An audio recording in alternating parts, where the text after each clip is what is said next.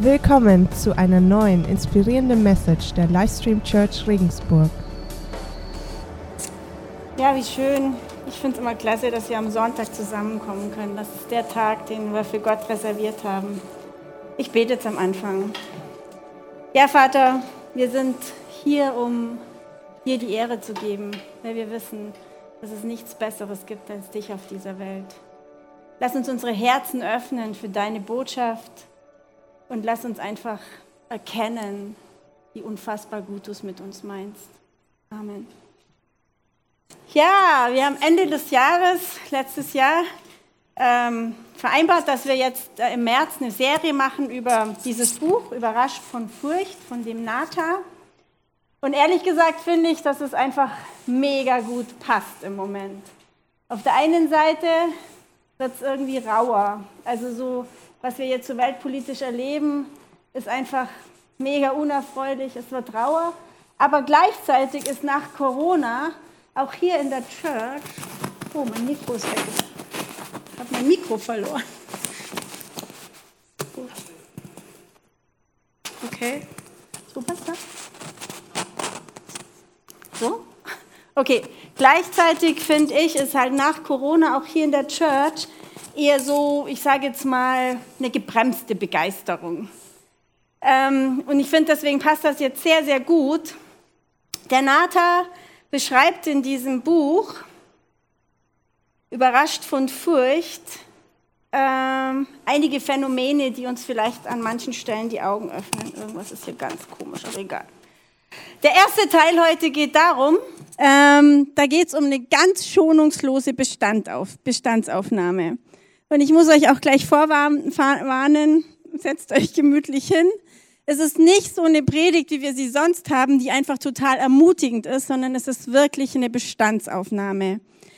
Und wie das immer bei so Bestandsaufnahmen ist, ist es halt so, dass es am Anfang nicht so viel Spaß macht, aber total wichtig ist.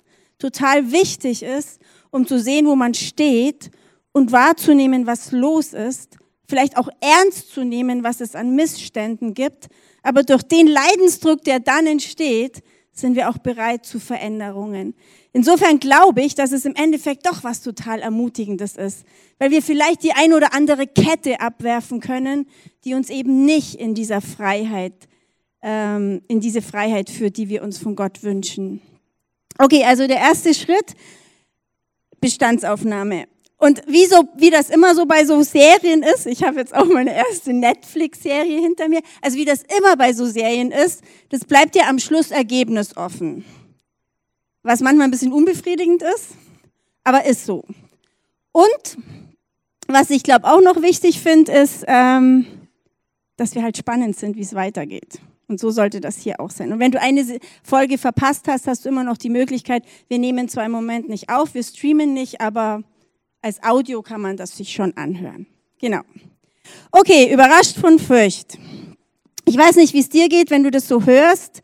Vielleicht zuckst du erstmal zusammen. Aber ich kann dich einladen, es lohnt sich. Es lohnt sich, die Demut aufzubringen, da mal ganz ehrlich zu gucken, was ist eigentlich gerade los bei mir oder generell in der ganzen Kirchenheit.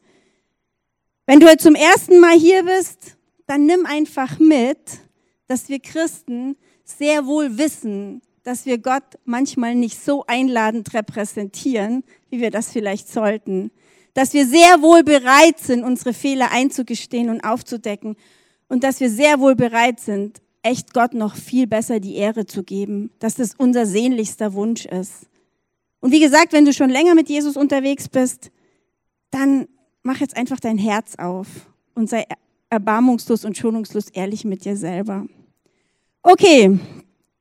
Ähm, der, das erste Kapitel geht darum, das Problem. Er beginnt mit, der, mit dem Begriff Hypoxie. Und ich lese das jetzt einfach mal vor, weil ich finde, er schreibt das so gut, dass ich das von ihm jetzt nehmen möchte. Mir geht es gut, sagte Ken, obwohl er fast tot war.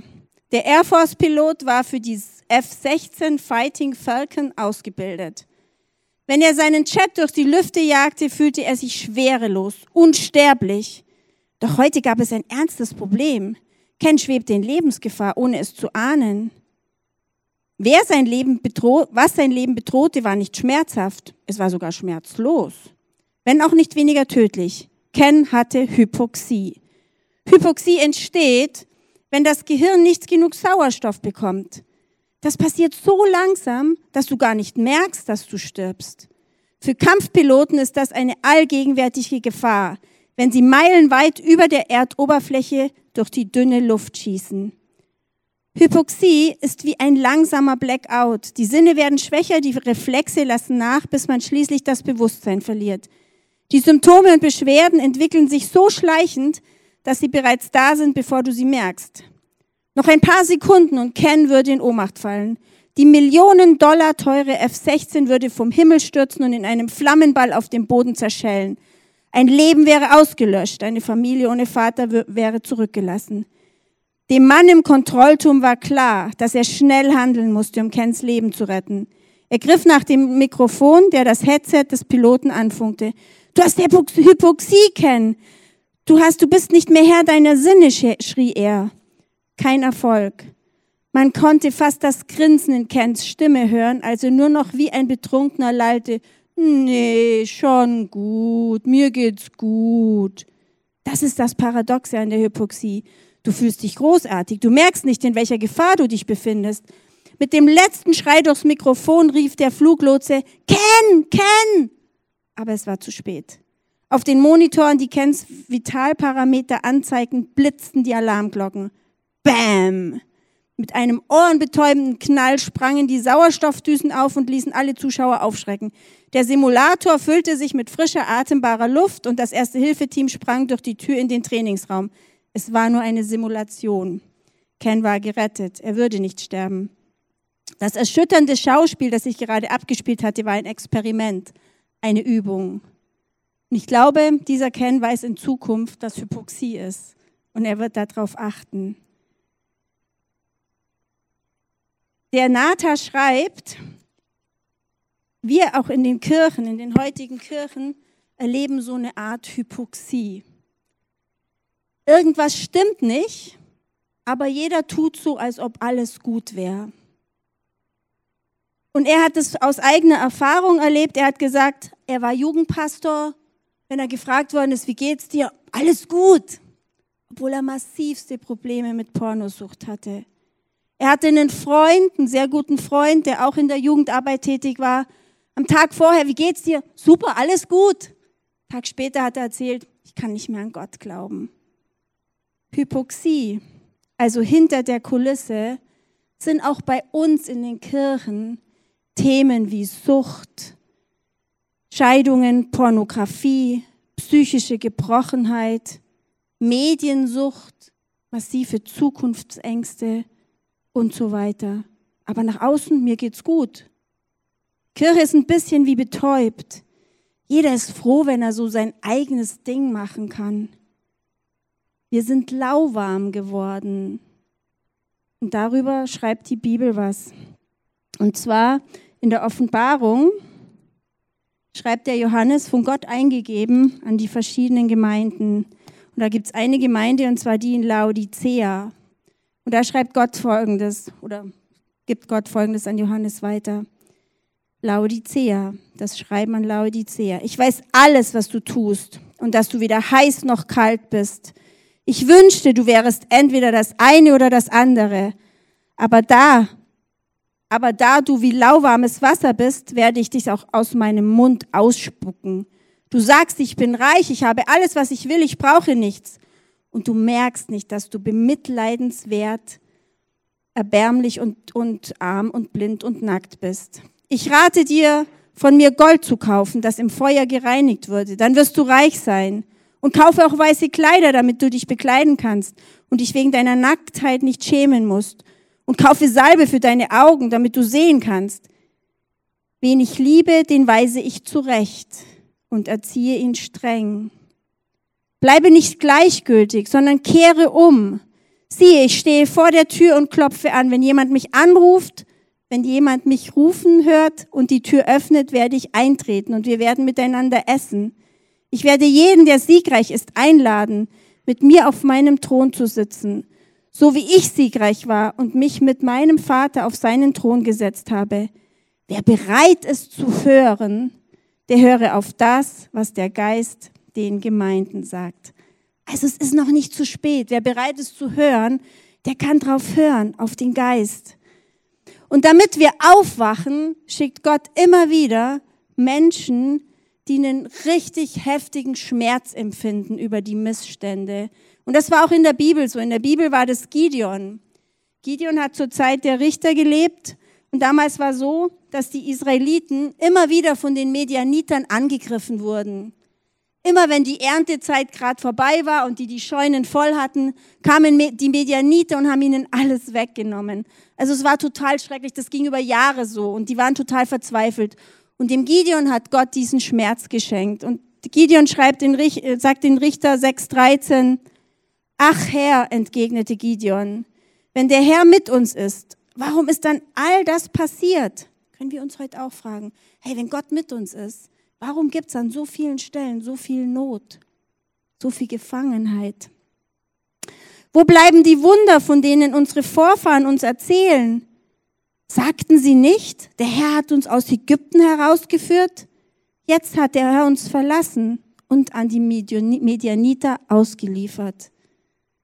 Cool an Gideon ist, er ignoriert den Schmerz nicht.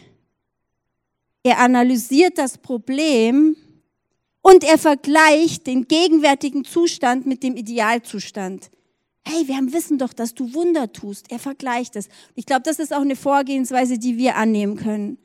Den Schmerz nicht ignorieren, das Problem analysieren und mit dem Idealzustand vergleichen. Idealzustand, was meine ich denn mit Idealzustand? Ein total schönes Bild für einen Idealzustand ist ein Sonnenblumenfeld. Ein Sonnenblumenfeld, da sehen wir ganz viele Sonnenblumen die einfach verwandelt werden, wachsen, indem dass sie auf die Sonne ausgerichtet sind. Und so ist es auch mit uns. Wir sind dazu bestimmt, total auf Gott ausgerichtet zu sein. Und dann können wir wachsen. Bei den Sonnenblumen gucken alle in die gleiche Richtung. Das ist ein Automatismus. Eine Sonnenblume kann überhaupt gar nicht anders. Das nennt man Heliotropsie. Finde ich eigentlich ganz lustig. Äh, oder Heliotropsismus. Also die, die müssen einfach sich der Sonne zuwenden. Und auch wir sind so geschaffen, dass wir uns eigentlich Gott zuwenden müssen. Und zwar vollständig und automatisch. Das soll kein Kampf sein, sondern wir wachsen durch Schauen auf unseren Gott. Wir wachsen durch Intimität mit unserem Gott. In 2. Korinther können wir das lesen. Da schreibt der Paulus, von uns allen wurde der Schleier weggenommen, so dass wir die Herrlichkeit des Herrn wie in einem Spiegel sehen können. Und der Geist des Herrn wirkt in uns, so dass wir ihm immer ähnlicher werden und immer stärker seine Herrlichkeit widerspiegeln. Ja, diese, dieses Prinzip ist auf alle Phasen des Christseins anwendbar. Das fängt bei der Bekehrung an. Wenn wir uns bekehren, also wenn wir diese Situation in unserem Leben, wo wir an irgendeinem Punkt sagen, okay, ich weiß, ich krieg das nicht hin, ich bin egoistisch, ich schaffe das nicht, ich schaffe einfach nicht dieses Leben für mich. Ich möchte Jesus in mein Leben einladen, ich möchte mit ihm mein Leben gestalten.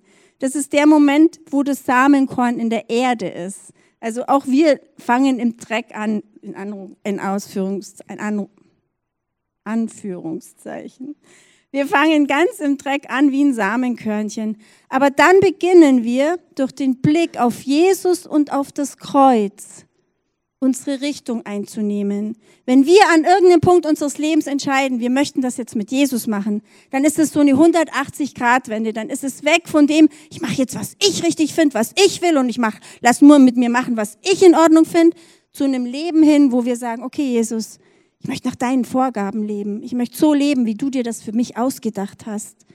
Und dann wachsen wir. Wir wenden uns der Sonne zu und wachsen. Und natürlich haben wir die Möglichkeit zuzustimmen zu diesem Angebot von Jesus. Und das ist das, was wir nach jeder Predigt anbieten, dieses Gebet, wo man Jesus ins Leben einladen kann. Also schon bei der Bekehrung geht es darum, auf Jesus zu gucken. Dann beim nächsten Schritt des Christseins, nämlich bei der Heiligung, da geht es darum, dass wir Tag für Tag für Tag auf Gott, auf Jesus ausgerichtet sein. Dass wir Tag für Tag mit ihm Zeit verbringen. Dass wir Tag für Tag in seinem Wort gucken, was er für Pläne mit uns hat. Dass wir Tag für Tag zu ihm beten und mit ihm echt Zeit verbringen. Das ist wie die Sonne, die Tag für Tag für Tag ausgerichtet auf, wie die Sonnenblume, ausgerichtet auf die Sonne, immer mehr dieser Sonne entgegenwächst. Das verändert dann irgendwann unser Denken und verändert dann irgendwann unser Handeln. Und das ist eine Transformation, die ganz stetig ist, ganz langsam. Die kann ein Leben lang dauern. Aber wir verändern uns immer mehr zu Jesus hin. Und die dritte Stufe des Christseins ist die Verherrlichung. Und das finde ich eigentlich auch total interessant. Eine Sonnenblume ist nicht die Sonne. Aber wenn wir mal so eine Sonnenblume genau angucken, dann erinnert uns schon manches an die Sonne, oder? Das Gelbe, die Form, dieses Strahlen, die, die, die Ausstrahlung äh, erinnert irgendwie an die Sonne. Und wenn wir uns immer auf Gott ausrichten, spiegeln wir auch irgendwann immer mehr von Gott wieder. Das ist die Verherrlichung, das ist unser Job. Und der Nata stellt jetzt die These auf, wenn jemand anbetet und sich und sich, dann muss es zu einer Verwandlung führen, wie dieser Automatismus bei der Sonnenblume. Wenn jemand Gott anbetet und es findet keine Verwandlung statt, dann sagt er, dann ist der Glaube fake. Knallhart. Dann ist da irgendwas nicht wirklich in Ordnung. Dann sind wir nicht diesem wirklich lebendigen Gott begegnet. Lasst uns das mal ein bisschen genauer angucken. Er sagt, dass unsere Reaktion auf die Größe, auf die Allmacht und auf diese Erkenntnis, dass wir es mit einem wahnsinnig gigantischen, machtvollen Gott zu tun haben und wir einfach sehr kleine Wesen auf dieser Erde sind, sehr viele kleine Wesen, allein dieses Verhältnis muss in uns eine gewisse Furcht auslösen. Und interessant, wenn wir uns in der Bibel umgucken, all die Figuren in der Bibel, ob das Adam war, ob das Jakob war, ob das Mose war, ob das Petrus, Johannes und äh, Jakobus auf dem Berg waren oder ob das Paulus waren. Bei all denen hat eine Begegnung mit Gott erstmal dazu geführt, dass sie sich gefürchtet haben. Da steht überall, und er fürchtete sich, und sie fürchteten sich, und er fürchtete sich. Also immer war diese Reaktion eine Furcht. Und zwar aus einem Grund weil zwischen uns und diesem riesengroßen, wunderbaren, gütigen Gott ist eine Kluft.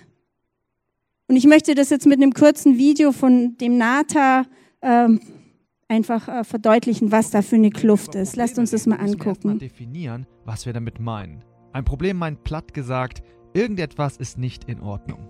Also herrscht Unordnung. Und das Pendant von Unordnung ist Frieden. Wenn du also Frieden willst, müssen die Dinge in Ordnung sein. Und die Dinge sind in Ordnung, wenn Gott regiert. Oder, wie Daniel es ausdrückt, die Himmel regieren. Über was regiert der Himmel? Über die Erde. Das heißt, der Himmel führt und die Erde führt aus. Dein Wille geschehe wie im Himmel, so auf Erden. Ich glaube, das ist dir bekannt. Sehr basic, oder? Aber wir wollen selbst regieren. Doch Gott ist ein Gott der Gnade, der Frieden geben will der regieren will. Und deshalb macht er sich immer wieder bemerkbar. Und er hat zwei Wege, dies zu tun. Einen geistlichen Weg und einen materiellen Weg.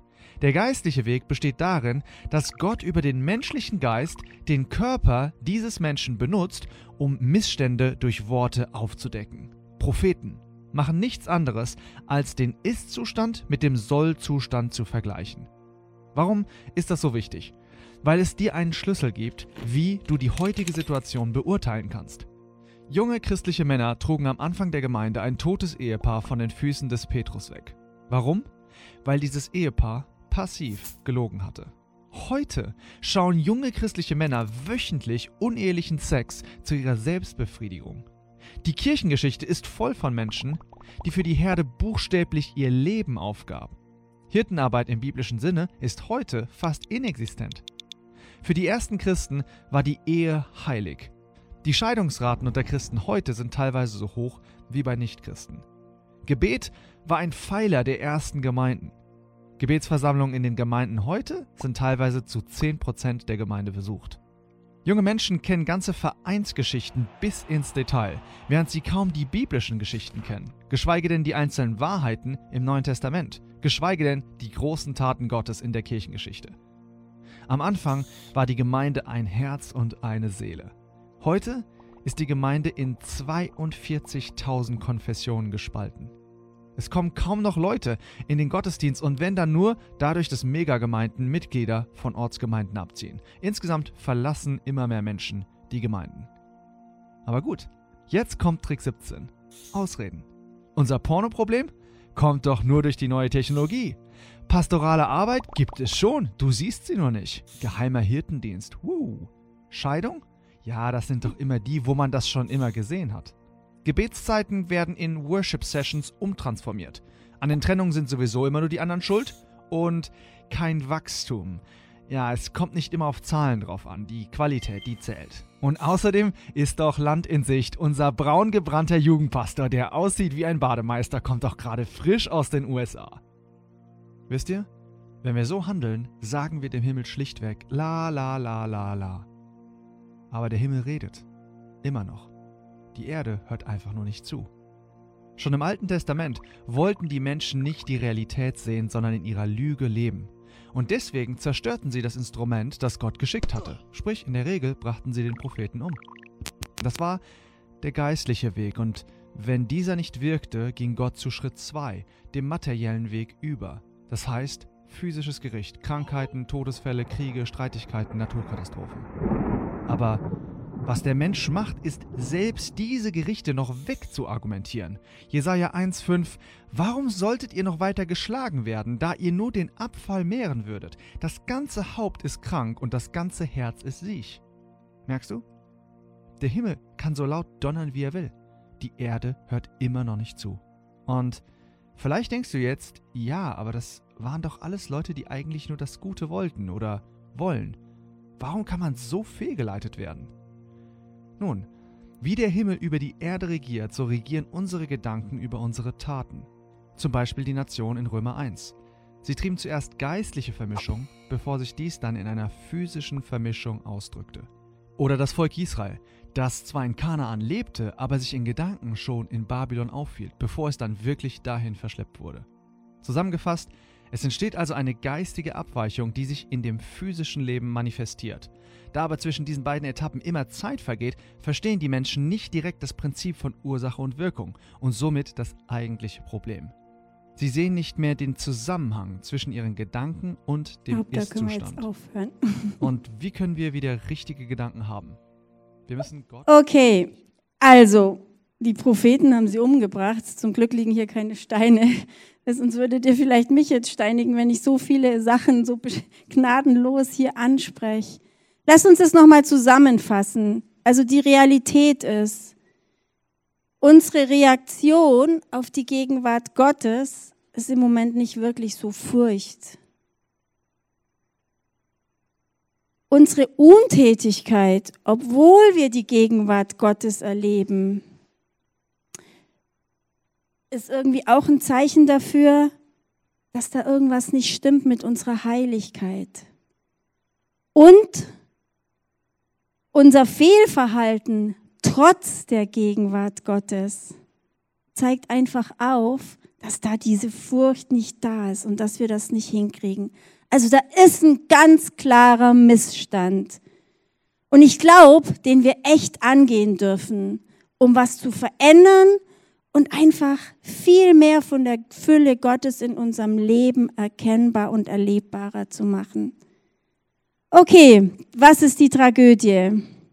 Die Tragödie ist, wenn wir das nicht so leben, wenn wir das nicht so ernst nehmen, was uns die Bibel und der Himmel da so für Vorgaben oder für, für Angebote macht, dann betrügen wir nicht nur uns selber oder berauben nicht nur uns selber, einer totalen Intimität mit diesem großartigen Gott und einer totalen Nähe zu ihm, sondern was mindestens genauso schlimm ist, wir schlagen im Prinzip auch die nächste Generation in die Flucht. Die Millennials sind ganz schwierig irgendwie im Moment von den Kirchen zu erreichen. Und ganz salopp gesagt, was meine Generation an Glauben angeboten hat oder anbietet, ist für diese Generation nicht mehr überzeugend. Und das ist super dramatisch. Sie begegnen Gott nicht mehr in den Gemeinden. Es gibt keine innere Kraft, weil eben diese Süchte und diese Sachen da sind, weil die Leute selber mit sich so beschäftigt sind. Und dann denken sie, na ja, dann ist ja da doch kein Jesus, der verändert. Es gibt aber auch keine Hilfe von außen. Wenn diese jüngeren Leute, reife Leute suchen, die ihnen Mentoren sind, haben sie echte Schwierigkeiten, jemanden zu finden, der diese fürsorgende, in Anführungszeichen, geistliche Vaterrolle übernimmt. Was dazu führt, dass auch Gott Vater für sie sehr nebulös wird. Und es ist keine Einheit da in den Gemeinden. Es ist Streit, Spaltung und was weiß ich nicht. Und dann fragen sie sich, na ja, wenn die den Heiligen Geist haben, dann müsste doch da Einheit sein. Also das, was wir gerade leben, ist einfach nicht überzeugend und das ist mega, mega schade. Okay, seid ihr vielleicht ein bisschen wie vom Blitz getroffen, weil das wirklich Missstände sind und die sind unbequem und das weiß ich. Aber auf der anderen Seite denke ich, wenn wir uns diesen Missständen nicht stellen, dann wird sich auch nichts verändern. Aber wenn wir diese Missstände wahrnehmen, anpacken, dann können wir das Ruder rumreißen und dann können wir einfach uns wieder viel mehr Gott entgegenstrecken. Und das Leben, das Gott für uns vorgesehen hat, ist halt das Leben, für das wir designt sind. Und da fühlt sich's eben richtig an. Und da können wir echt kraftvoll auch mit Gottes äh, Eingreifen rechnen. Momentan ist die Kraft gedrosselt weil da einfach zu viel dazwischen steht. Aber wir können die Stellschrauben verändern. Der Leonard Ravenhill, das war ein englischer Evangelist, der hat Folgendes geschrieben. Also die Übersetzung ist nicht wirklich gut, aber so ungefähr kriegt er mit, was es ist. Kein Mensch ist größer als sein Gebetsleben. Ein Pastor, der nicht betet, spielt nur mit Menschen. Menschen, die nicht beten, verirren sich. Wir haben viele Organisatoren, aber nur wenige, die sich ernsthaft einsetzen. Viele spielen, aber nur wenige, die beten. Viele, die singen, aber nur wenige, die sich an Gottes Verheißungen festklammern. Viele Pastoren, aber nur wenige, die wirklich ringen.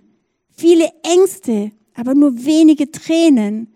Tränen für die, die noch keine Verbindung zu diesem Gott haben. Viel Mode, aber wenig Leidenschaft. Viele, die sich einmischen, aber nur wenige, die fürbitten. Viele Schreiber, aber nur wenige Kämpfer. Wenn wir darin versagen, versagen wir überall. Aber Leute, ehrlich, ein gut formuliertes Problem ist ein halb gelöstes Problem. Und ich glaube, das ist jetzt eine total coole Chance. Es ist jetzt Fastenzeit. Lasst uns doch mal jeder ganz persönlich für sich die Frage mitnehmen in die nächsten Wochen. Gibt es irgendeine Gewohnheitssünde in meinem Leben? Gibt es irgendwas, wo ich nicht möchte, dass Gott mich dabei überrascht? Gibt es irgendeine Gewohnheitssünde? Vielleicht ist das jetzt die Herausforderung und die Aufgabe an euch, dass wir uns dieser Sache stellen. Vielleicht sagst du jetzt, ja, aber die vollkommene Liebe Gottes treibt doch die Furcht aus. Ja, das stimmt. Und wir werden im Laufe der Serie auch noch darauf eingehen. Aber jetzt sind wir an dem Punkt der beschonungslosen Bestandsaufnahme. Und lasst uns das echt zusammen angehen. Wir, wir träumen von einer Gemeinde. Und eins muss ich dazu sagen. Das finde ich ganz wichtig. Wenn ich euch da jetzt so ein bisschen abwatsch. Ich watsch auch mich ab. Also wir watschen uns alle ab. Wir sind in einer Situation, wo es einfach dran ist, sich mal schonungslos dem Ist-Zustand zu stellen. Und wir träumen von einer Gemeinde mit Menschen, die ganz ehrlich zu sich selber und zu Gott sind. Wir träumen von einer Gemeinde mit Menschen, die die Missstände wirklich nicht unter den Teppich kehrt, sondern sie annimmt, sie aufdeckt und sie angeht. Wir träumen von einer Kirche mit Menschen, die sich echt wie diese Sonnenblumen komplett Gott entgegenstrecken die sich herausfordern lassen, die einfach anfangen, ein dienendes, oder viele von uns haben das schon, viele von euch haben das schon, ein dienendes Herz. Aber ich glaube, da ist noch mehr möglich. Ich glaube, es ist noch viel mehr möglich. Es gibt noch so viele Möglichkeiten, sich auch hier in dieser Kirche für das Reich Gottes einzusetzen und mit anzupacken und zu sagen, ja, ich möchte mich nach diesem Gott ausstrecken. Ich möchte am Sonntag für diesen Gott da sein. Sonntag ist der Tag, an dem ich Gott die Ehre gebe. Skifahren kann ich auch am Samstag. Familienbesuche kann ich auch auf den Samstag legen. Sonntag ist der Tag für Gott. Und ich will irgendwo mit anpacken, um das Reich für diesen Gott in dieser Stadt groß zu machen. Ich trage dazu bei, dass diese Kirche gefüllt ist mit Leuten, die Sehnsucht haben, mit meinen Nachbarn, die vielleicht ganz viele Fragen haben und diesen Gott noch nicht kennen. Und der Bill Johnson, das finde ich eigentlich total schön, der hat geschrieben,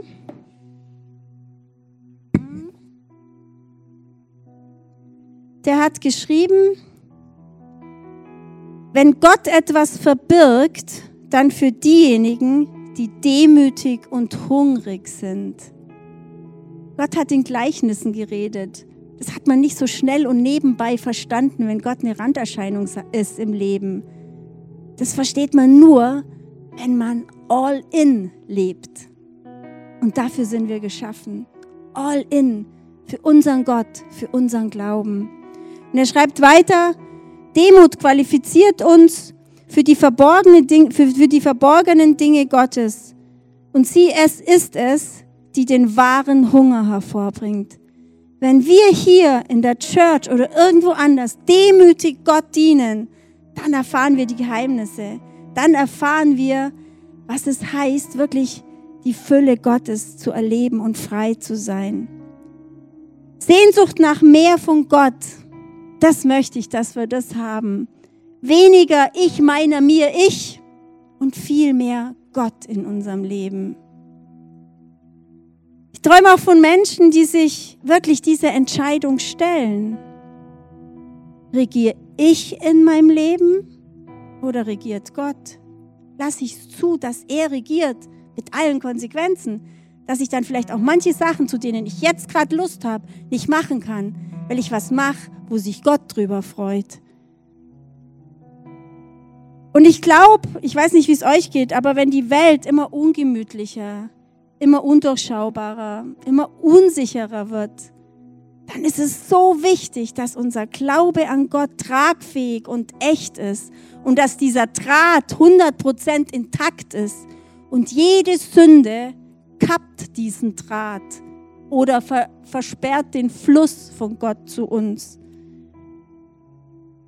Ja, die Frage ist, lassen wir uns aufwecken. Und dazu habe ich ein ganz kurzes, ganz kurzes Video mitgebracht. Ihr müsst gleich von Anfang an zuschauen, weil es wirklich ganz kurz ist. Today, but you know what I did instead? I took a nap. It was a very good nap. That email, Lassen wir uns von Gott aufwecken. Lassen wir uns aus unserer Corona-Lethargie von Gott aufwecken und wieder mit vollem Einsatz für ihn unterwegs sein.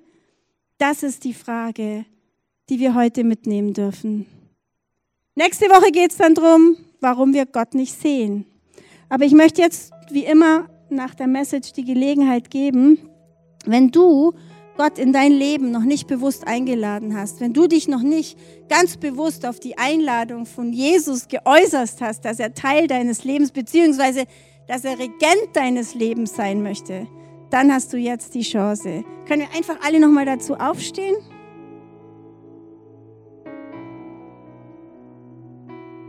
Und wenn du das heute zum ersten Mal sprichst, dieses Gebet, und wenn du echt sagst, ja, ich möchte mich diesem Gott anschließen, weil das der Plan ist, den er für mich hat. Wenn du das heute zum ersten Mal betest, dann komm unbedingt nachher auf uns zu. Wir haben eine Bibel für dich, aber wir würden auch total lieben, diese ersten Schritte mit dir zu gehen. Weil das ist jetzt eben dieser Anfang von diesem Tag täglich und vielleicht können wir dir da ein paar Tipps geben. Lasst uns zusammen beten. Jesus, danke, dass du mich liebst und mich so annimmst, wie ich bin. Jesus, du bist für mich am Kreuz gestorben, als ich noch Sünder war und bist dann aber auferstanden. Bitte vergib mir meine Schuld und erfüll mein Herz mit deiner Gnade. Du bist mein Gott, mein Herr und mein Retter. Ich möchte dir nachfolgen. Ich möchte dich ernst nehmen. Im Namen von Jesu. Amen. Wenn ihr jetzt ein bisschen betröppelt seid, dann habt ihr jetzt die Gelegenheit, einfach beim Lobpreis euch auf diesen Gott auszustrecken. Er liebt euch heiß und innig, auch wenn das heute echt heftig war. Wisst einfach, Gott ist ein Gott der Liebe und er hat einen Plan. Aber ich glaube, er möchte uns auch manchmal herausfordern. Lasst uns jetzt diesem Gott mit aller unserer Kraft, mit unserem Körpereinsatz die Ehre geben.